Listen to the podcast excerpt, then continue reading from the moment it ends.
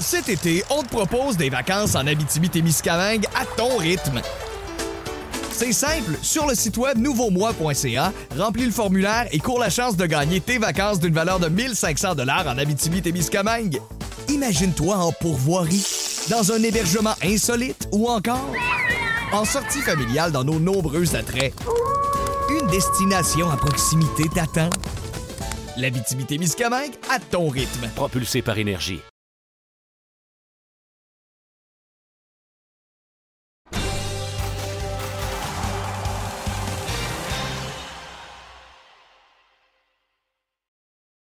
Bienvenue à Compte complet, notre balado hebdomadaire sur ce qui se passe dans le monde du baseball. Alain Useron en compagnie de Marc euh, Griffin. On va commencer tout de suite parce qu'il y a quand même euh, plusieurs sujets qu'on veut aborder. Euh, les sujets ne manquent pas cette année, mon cher Marc. On a l'impression qu'on pourrait faire deux heures, mais on va commencer avec. Bon, on a parlé du manque d'attaque. On s'est attardé là-dessus. Je ne veux pas qu'on parle des raisons et tout ça, sauf qu'il s'est ajouté deux autres matchs en point des coups. Ça en fait officiellement quatre. 5, si on ajoute celui de Madison Bumgarner, moi, ça ne te dérange pas, on va parler de 5. Euh, bon, euh, je veux rien enlever aux deux lanceurs. John Means connaissait une très bonne saison jusque-là. Wade Miley, c'est une autre chose. Marc, euh, ce qu'on remarque, c'est que deux gauchers qui ne lancent pas très, très fort. Là. Ben, exact. C'est que là, on, parle souvent de la puissance des lanceurs. Euh, et évidemment, les 95 plus, les, retraits sur des prises, mais là, on parle de gars qui sont beaucoup plus finesse que puissance. Écoute, Alain, le, débat reste le même. Il est où l'ajustement des frappeurs? Il est, tu sais, je veux dire, il y a beaucoup d'aspects euh, du jeu. Tu sais, le baseball a beaucoup évolué. Bon, on a parlé de Moneyball, puis la valorisation des buts sur balle, puis le fameux, ce qu'on appelle le launch angle, euh, il y a plein d'aspects du baseball qui a, changé au cours des dernières années qui fait qu'on se retrouve aujourd'hui avec, bon, évidemment, beaucoup de puissance comme chez les frappeurs, euh, mais où l'approche est ben, complètement déraillée, si on se fie aux dernières années, en fait, peut-être aux 15 années auparavant, là, où il y avait vraiment euh, un ajustement réel. Écoute, il n'y a pas si longtemps, Philippe Allo était gérant dans le baseball. Et Philippe Allo, rappelle-toi, détestait les retraits sur des prises, puis on pourrait nommer plusieurs gérants qui pensaient la même chose que Philippe Allo.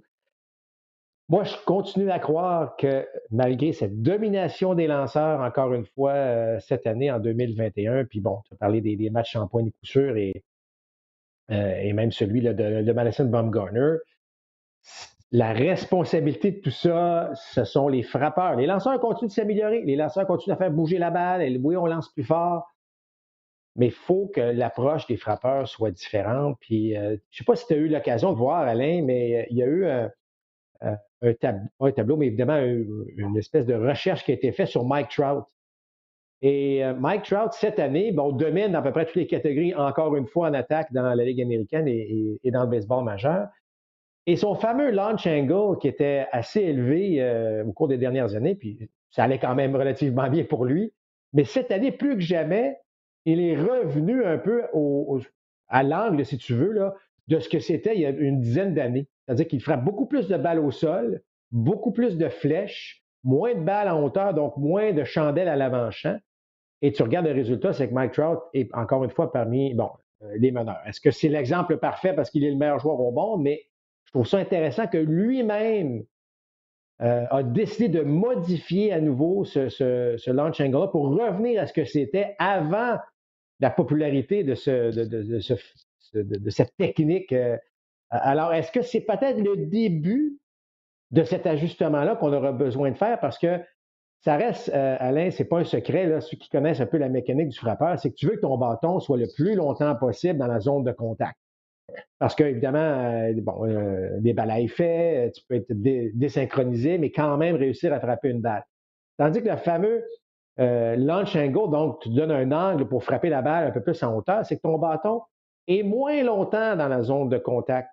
Et euh, ce qui fait en sorte qu'éventuellement, ben, euh, il y a beaucoup plus de retrait sur des prises. Alors, j'espère que tout ça va faire en sorte que les frappeurs, c'est peut-être, en tout cas, ce que je vois de Mike Trout, est-ce que c'est le début peut-être de revenir à ce que c'était auparavant, c'est-à-dire de mettre la balle en jeu un peu plus, sans enlever de la puissance, évidemment? As-tu l'impression que ce que Mike Trout, et là je me fais l'avocat du diable, on, a, on a joué un mois et quelques, bon, euh, cinq, six semaines.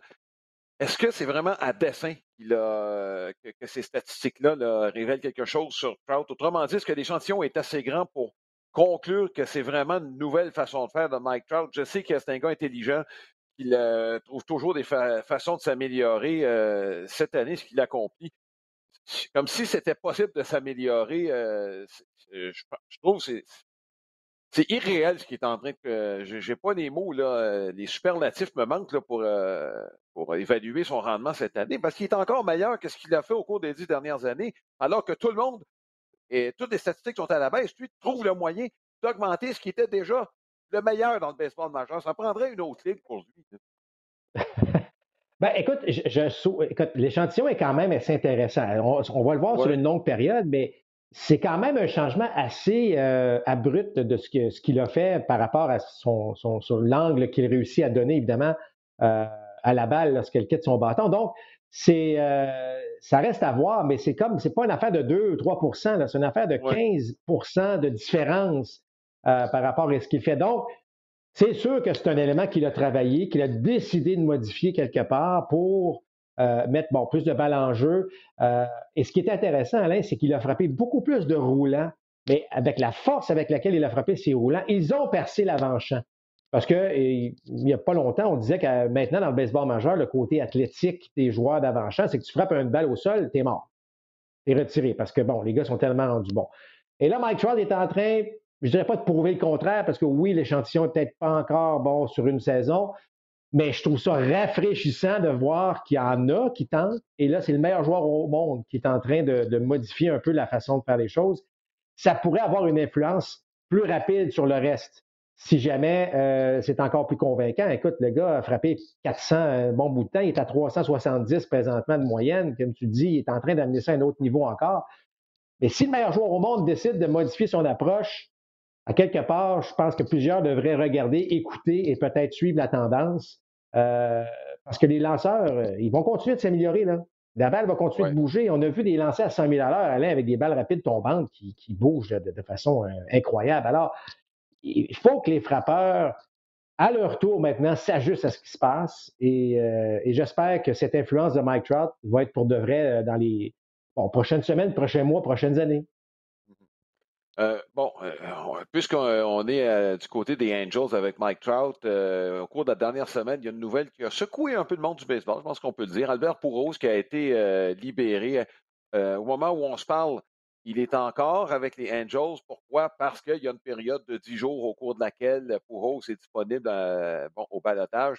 On s'entend, Marc, qu'il n'y a personne qui va le prendre parce que tu vas être prêt avec son salaire si jamais tu, tu passes par là. Je pense que c'est inévitable qu'il euh, sera joueur autonome dans, quelques jours. Euh, la question que je te pose avec ces contrats-là qu'on voit, puis on peut faire le parallèle avec Miguel Cabrera. Est-ce que c'est possible que ça se termine autrement? Tous ces longs contrats-là, je, regarde Jacoby Ellsbury, c'est vrai que c'est des blessures, mais il y avait quand même une baisse de production dans le cas d'Ellsbury. Les Yankees, je ne même plus l'avoir euh, dans l'entourage de l'équipe. Il y en a beaucoup de ce genre de joueurs. Ça ternit une fin de carrière. Ça prend deux, trois ans après suite avant qu'on se rappelle des bons moments. Là. Mais euh, est-ce qu'il y a moyen que ça se termine autrement? Moi, j'en vois pas, euh, bien franchement. Non, Alain, il n'y en a pas parce que tu ne peux pas à 40 ans euh, avoir le même rendement que lorsque tu avais 28, 29 ans. Tu peux juste mm-hmm. pas. Et bon, il y a peut-être des exceptions. Là. Barry Bonds a peut-être été l'exception de tout ça, ou même à la, limite David Ortiz qui a été bon jusqu'à la fin. Mais euh, et puis, je veux dire, tu signes un contrat de 10 ans avec tous les millions qui viennent avec, euh, ben, il se peut que ça se termine pas nécessairement bien. Puis je sais, bon, Pedro Martinez, il a dit, euh, Pedro Martinez qui dit c'est épouvantable de, d'agir de la sorte devant Albert Pujols. Ben, c'est vrai que on, on doit beaucoup de respect à Pujols, mais en même temps, ben, on lui a donné beaucoup d'argent à Pujols. Euh, on lui a donné une chance de se faire valoir. Euh, il, a, donné de bonnes années quand même aux Angels, même si ça n'a rien à voir avec ce qu'il avait fait avec les Cards. Mais je suis d'accord avec toi, Alain. Je ne vois pas comment tout ça peut bien se terminer avec un rendement qui justifie le salaire et un rendement qui va aider une équipe parce que le baseball, dans les dix dernières années, a changé beaucoup. Et là, euh, on a plus de lanceurs dans la formation, donc les joueurs de position qui euh, deviennent un peu des réservistes, ben, doivent être polyvalents parce que tu n'as pas une tonne de frappeurs suppléants, tu n'as pas une tonne de coureurs suppléants, tu n'as pas une tonne de joueurs qui peuvent aller par mesure défensive au champ extérieur ou au champ intérieur. Alors, c'est sûr que tu te retrouves avec un rose Qu'est-ce qu'il peut vraiment donner à part être un frappeur suppléant de temps en temps qui, bon, faut le dire, a beaucoup ralenti, son élan est beaucoup plus lent qu'il était? Fait que non, je suis un peu d'accord avec toi. Je vois pas comment tout ça peut bien se terminer dans les circonstances où il y a une quarantaine d'années et il devient ce joueur euh, vraiment unidimensionnel qui peut pas apporter beaucoup à Joe Madden, qui lui aime faire beaucoup de changements dans une formation. Donc, le mariage n'était pas parfait avec Madden à ce niveau-là.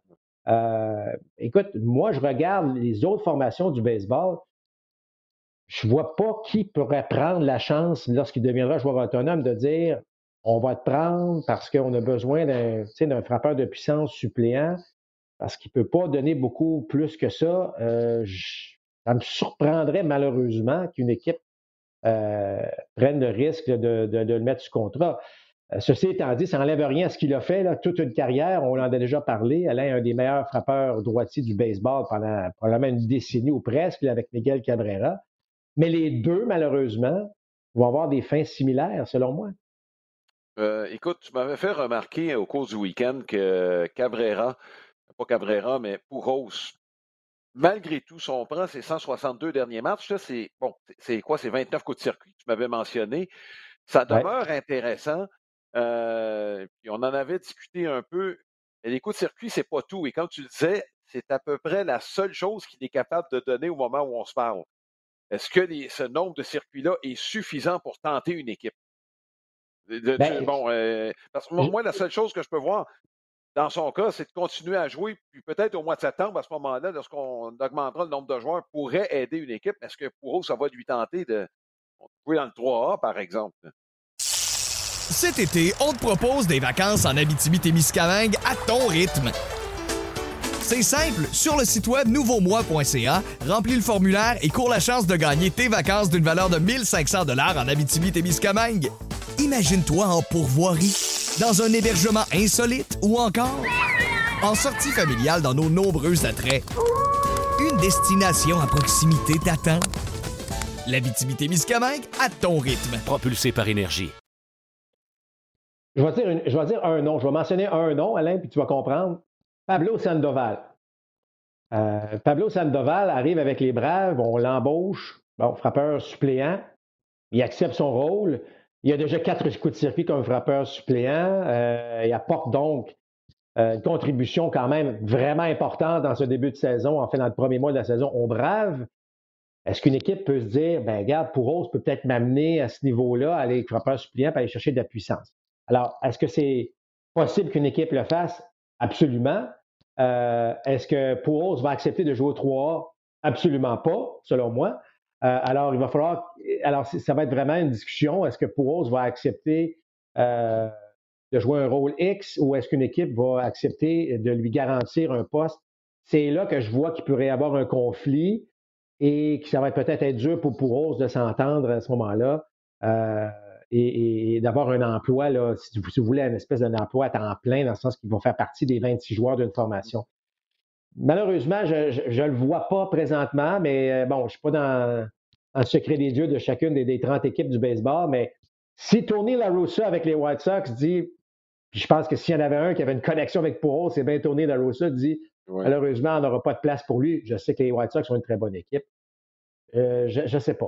Euh, je pense qu'on va faire plus. Euh, il y a des équipes euh, comme les Mariners qui vont rappeler le jeune Killenek. on va faire la place à des jeunes beaucoup plus que, selon moi, un vétéran comme Pouros. Mais bon, encore une fois, ça reste à voir. C'est mon opinion là-dessus. Mais malheureusement, on, il était un peu victime de ce fameux contrat-là et ben, ça se termine ainsi. J'aimerais ça être une victime comme celle-là avec ce salaire-là, mais ça, c'est euh, une autre discussion. Euh, Marc, euh, bon, c'est pas le premier vétéran qui prend, bon, qui décide de, bon, il n'a pas encore pris sa retraite, mais Jay Bruce a quitté. Là, il y en a un autre, deux autres dont j'aimerais qu'on parle brièvement. Le Todd Fraser qui a tenté un retour, là, qui vient d'être, bon, il sera libéré probablement par les Pirates de Pittsburgh. J'ai l'impression que ça sent la fin. Bon, il a joué avec Jay Bruce pendant quelques saisons, deux frappeurs de puissance qui ont personnifié personnifié dirige les Reds pendant plusieurs saisons. Je ne suis pas sûr qu'on le revoit dans le baseball majeur, Todd Frazier. Et l'autre, c'est Jordan Zimmerman.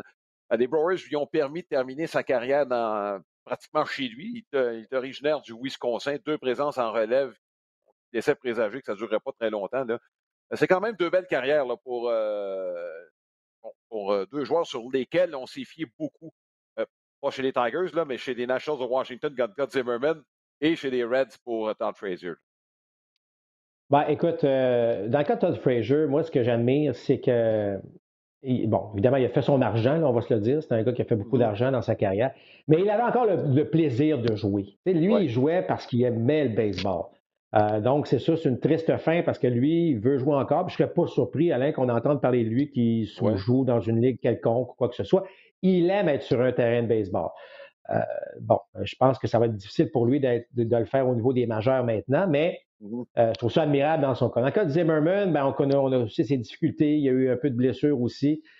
Tu sais, Alain, lorsque tu atteins une dizaine d'années dans le baseball majeur, c'est que tu as fait quelque chose de bien. Il faut, faut, se rappeler que la moyenne une carrière, c'est près, de, près de quatre ans hein, et un peu moins. Là. Mm. Alors, tu sais, oui, on, pense aux grandes vedettes, que ce soit Trout ou Lindor ou Pouros qu'on vient de parler, que les autres font des 10, 15, 20 ans.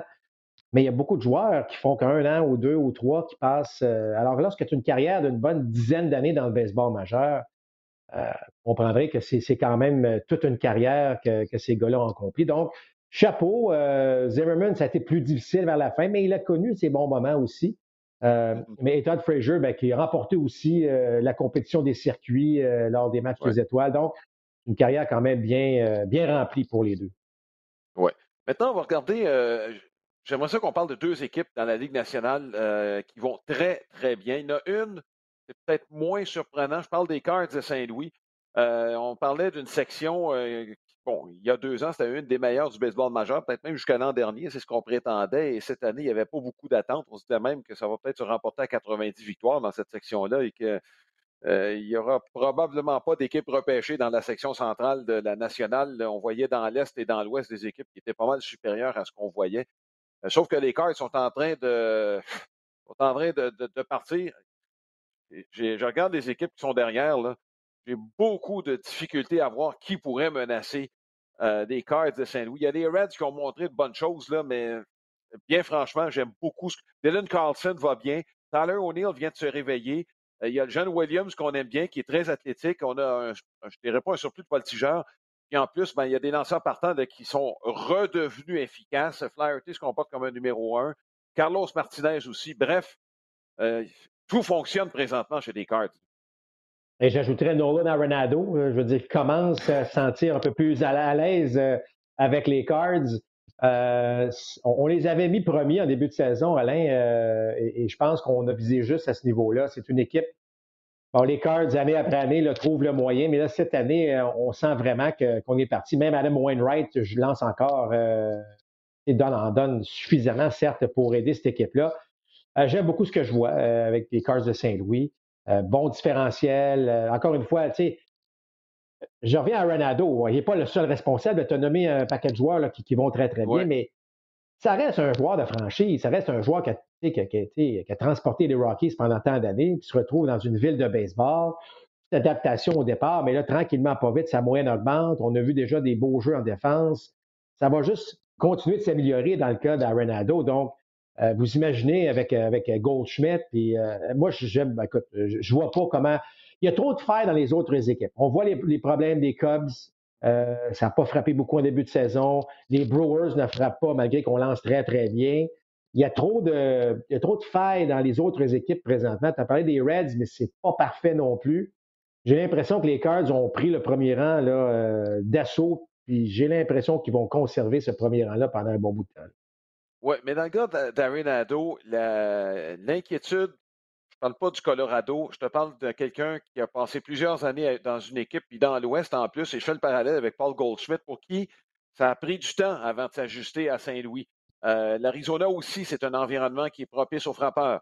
Euh, et Goldschmidt, euh, écoute, ça n'a pas été évident. On s'est fait critiquer en raison du rendement de Luke Voigt aussi à Saint-Louis. On a payé la différence entre les deux salaires. Donc, était quand même assez importante, là, puis la différence de rendement aussi.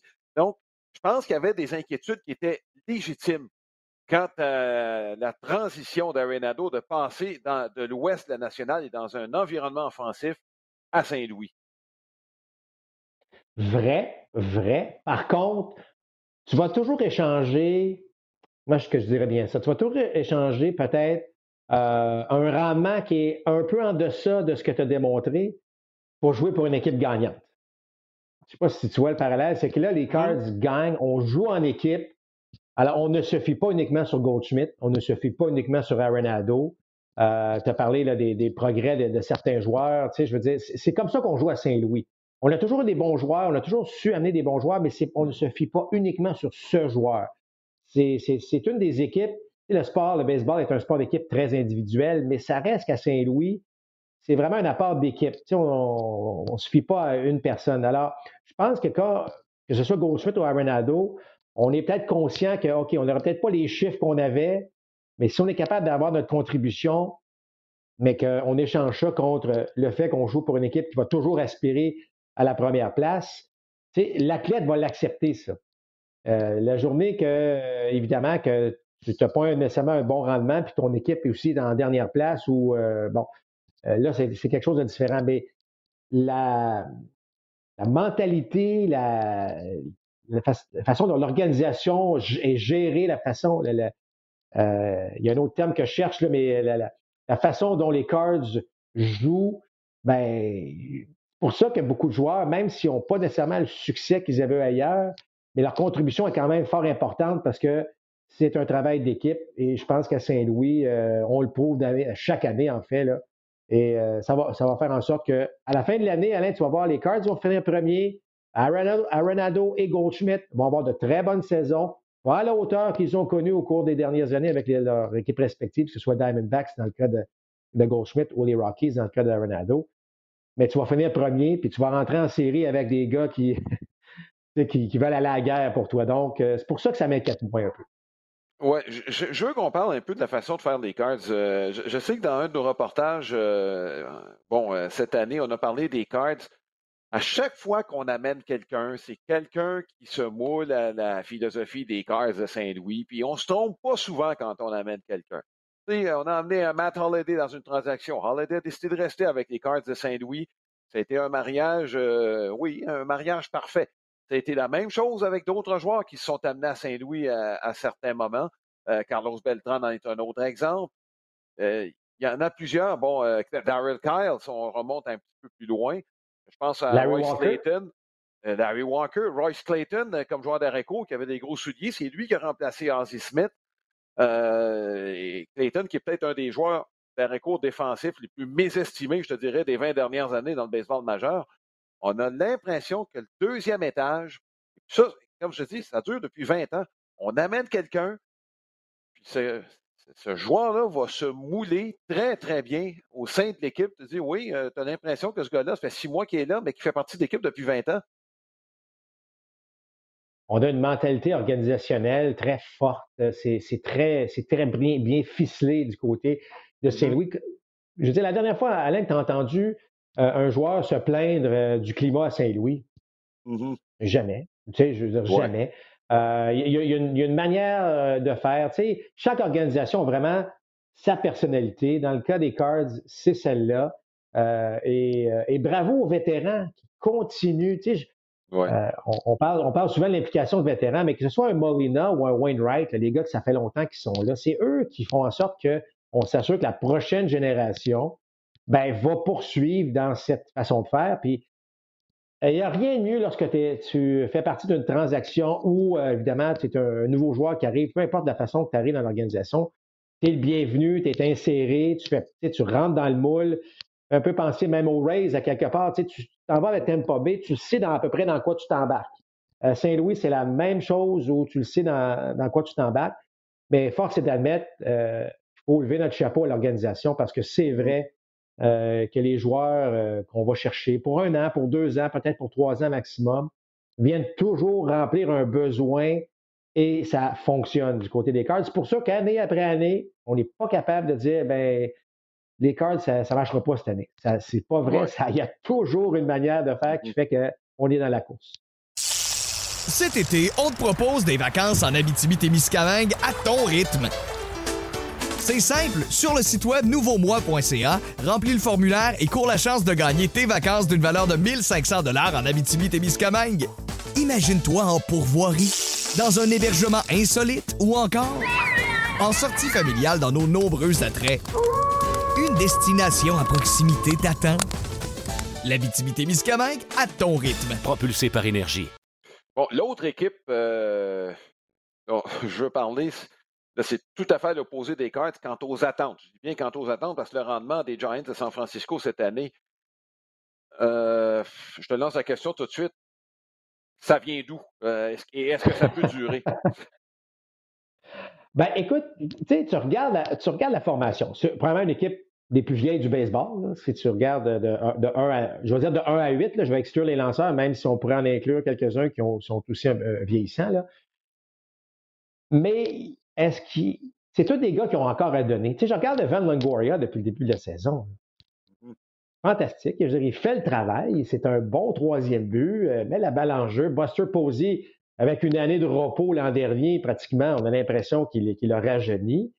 Euh, c'est surprenant parce que au cours des dernières années, c'était plus difficile. Puis là, ben, on a l'impression que tout le monde en donne un petit peu plus. La vraie question, effectivement, Alain, est-ce que ça va durer tout ça? Euh, le passé nous permet de croire que non, mais j'aimerais ça être surpris. J'aimerais ça, voir les Giants rester parce que, bon, je sais que la différentielle, encore une fois, n'est pas une statistique qui nous fait foi de tout. Mais écoute, euh, on est parmi les meilleures équipes à ce niveau-là. On est devant les Padres et devant les Dodgers. On joue sans réelle pression parce que tout le monde nous a mis certainement au moins troisième, sinon quatrième ou cinquième dans la ligue. C'est peut-être une manière pas pire de faire. Ceci étant dit, on n'a pas encore un très grand réseau de filiales. C'est pas encore, on ne peut pas dire qu'on a 4-5 jeunes qui s'en viennent, puis là, soudainement, il y avoir une belle transition avec euh, ce qui se passe présentement. Mais on gagne. Alors, écoute, euh, on est dans le sport pour gagner. Les vétérans font, comme je l'ai mentionné, des gars comme Longoria, entre autres, font un travail plus connaître. Puis malgré quelques blessures importantes aussi à certains joueurs, alors, je, trouve ça bien. Mais, puis, tu sais, on va profiter de ça. Mais honnêtement, je pense pas que ça va durer, mais jamais beaucoup plus po- positif que, que réaliste en disant que, hey, pourquoi pas? Parce que, comme les Red Sox un peu, Alain, quand le fun commence à être pris dans un, dans un clubhouse, dans une équipe, euh, ça va prendre une méchante débarque avant qu'on en ait moins de fun. Alors, pour l'instant, là, on carbure à ça. On gagne des matchs serrés, on gagne des matchs à haut pointage. On bat tout le monde de différentes façons présentement. Ça, dans le sport professionnel, c'est la meilleure recette. Puis, euh, je vais te dire une chose, si, ça peut se poursuivre encore pendant une couple de semaines, ben là, on va pouvoir vraiment euh, jaser de dire, ben là, ils sont, à prendre au sérieux jusqu'à la fin. Oui, effectivement. Il y a Solano qui est peut-être le, plus gros absent là, chez les Giants, lui qui a été parmi les meilleurs frappeurs de la Ligue nationale l'année passée. Euh, il y a Alex Dickerson qui va très, très bien. Et on a acquis Mike Talkman. Euh, ben, ça fait deux ans qu'on a besoin de voltigeurs. D'ailleurs, ça m'étonne, Marc, que tu reçu de- d'appel compte tenu de l'âge des Giants. Je me suis dit il me semble que tu te serais bien euh, entendu avec cette équipe-là là, pour la saison. Écoute, on a l'impression d'en parler à chaque semaine, mais là, les Mets de New York, je ne sais pas s'ils ont poussé ça à un autre niveau. Euh, les Mets, cette semaine, ont été au cœur d'une controverse à l'interne.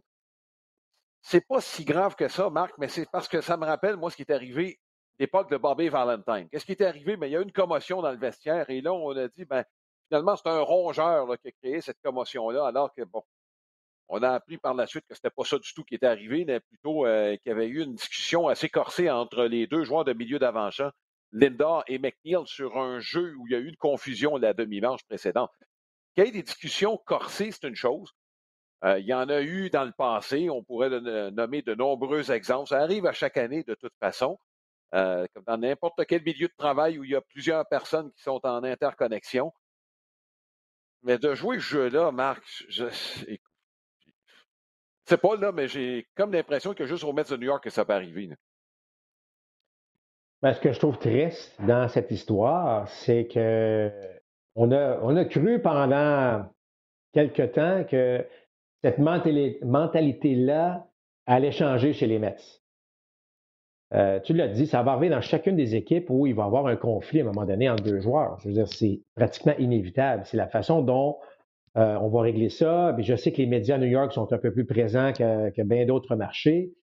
Mais là, d'inventer une histoire pour cacher quelque chose, sais, je pense qu'en 2021, c'est jouer un jeu qui est dangereux. Puis j'aurais pensé que les Mets, bon, avec une nouvelle organisation, un nouveau propriétaire, bon, l'arrivée de Linda, tu sentais qu'il allait y avoir quelque chose, une espèce de renouveau. On retombe dans les vieilles habitudes. Vieilles habitudes d'un conflit. Puis là, on a gonflé ça beaucoup plus gros que ça, l'est probablement réellement. Ça dérange. C'est pour dire, Alain, ah, ça dérange. Lorsque ça sort public, ça dérange. Lorsqu'on regarde ça à l'interne, là, sais, les gars, là, c'est, c'est, pas, c'est pas hyper rancunier. C'est qu'à un moment donné, là, OK, on se parle, on se parle, puis c'est réglé, puis le lendemain, on recommence. Mais là, avec la sortie publique de tout ça, puis que c'est un, un rongeur qui était tellement gros que ça a fait des. Tu sais, je m'excuse, mais Caroline, pourquoi s'en aller là encore? Alors, ça, ça va faire en sorte qu'on en parle encore aujourd'hui, que ça fait plus d'une semaine ou presque, puis ça, ça dérange. Tu n'es pas focusé à 100% sur le jeu. Tu es en train encore de discuter d'une histoire qui aurait dû se régler en à peine quelques minutes. C'est ça le danger avec euh, les Mets de New York. Et euh, écoute, j'ose croire que malheureusement, ben, comme tu l'as dit, ça n'arrive qu'aux Mets, ce genre d'histoire-là. Puis euh, malgré le changement d'organisation, ou changement de propriétaire, ou changement, ben ça va rester comme ça. On va construire un nouveau stade, je pense que c'est peut-être ça dont on a besoin et de l'envoyer ailleurs que là. En tout cas, c'est. On n'a pas besoin de ça. On va finir ce segment-là sur les Mets de New York. ce que je me demande, c'est avec quoi on va arriver la semaine prochaine. Bon, euh, la seule bonne nouvelle, je dirais, dans les derniers matchs, Linda semble avoir retrouvé ses, euh, ses repères un peu à l'attaque. C'est peut-être la meilleure nouvelle qui peut arriver chez les Mets de New York. Oui, sauf que euh, Jacob de Grom euh, sur la liste des blessés, euh, on dit que c'est pas très grave, mais ça reste le meilleur lanceur du baseball actuellement et qui n'est pas en uniforme. Ça, c'est pas une bonne nouvelle pour les Mets. Bon, et dernier sujet, on va parler des Blue Jays de Toronto. C'était une semaine correcte. On jouait à Houston et à Oakland. C'est jamais facile de jouer dans l'Ouest et surtout quand, bon, disons-le, Marc, c'est quand même un long voyage. jouer une seule équipe dans l'Ouest quand tu voyages, tu t'en vas à Houston. Euh, oui, on est dans la même section, mais euh, c'est pas à la porte, là, Houston et euh, Oakland. D'ailleurs, juste une parenthèse, c'est Seattle qui accumule les, les, plus longs air miles en cours d'une saison. Oui. Ils, sont, seuls dans le sud-ouest, dans le nord-ouest, eux autres. ils ont hâte au réalignement, eux autres, pour pouvoir jouer plus souvent avec les Dodgers, pas avec les, Giants et les Padres. Ceci étant dit, c'était une bonne semaine pour les Blue Jays. C'était une bonne semaine pour certains joueurs. Et euh, là, s'il y en a qui pensaient, bon, on va attendre un peu dans le cas de Vlad Guerrero Jr., je pense qu'on est en train de, voir celui qu'on attendait il y a deux ans quand il est arrivé dans le baseball majeur. Et là, euh, on ne se posera pas la question de savoir, bon, euh, finalement, c'est un vrai prospect ou c'est un suspect? Bon, là, je pense que c'est assez évident ce qui se passe. et, je vais vous dire une chose. On peut parler de son attaque parce que ça va très, très bien. Mais moi, j'aimerais ça qu'on souligne son jeu en défense. Euh, te rappelles-toi, Alain, on a parlé en début de saison, est-ce que à, à l'âge de 22 ans, tu deviens déjà un frappeur de choix, tu es déjà étiqueté frappeur de choix. Je trouvais pas ça tellement bon ou rafraîchissant pour les Blue Jays. Et là, ben, Vlad a pris les choses en main. Bon, non seulement on en a parlé aussi, c'est que physiquement, il s'est pris en main durant l'hiver, il est arrivé en bien meilleure forme physique. Et moi, je le trouve très habile au premier but. Je m'excuse, mais euh, puis le premier but, ça devient tellement. C'est le meilleur ami de tes joueurs à l'avant-champ, hein, parce que combien de balles vont toucher le sol, combien de balles vont être pas lancées de façon euh, bon, précise. Le premier but joue un rôle crucial euh, dans le baseball d'aujourd'hui.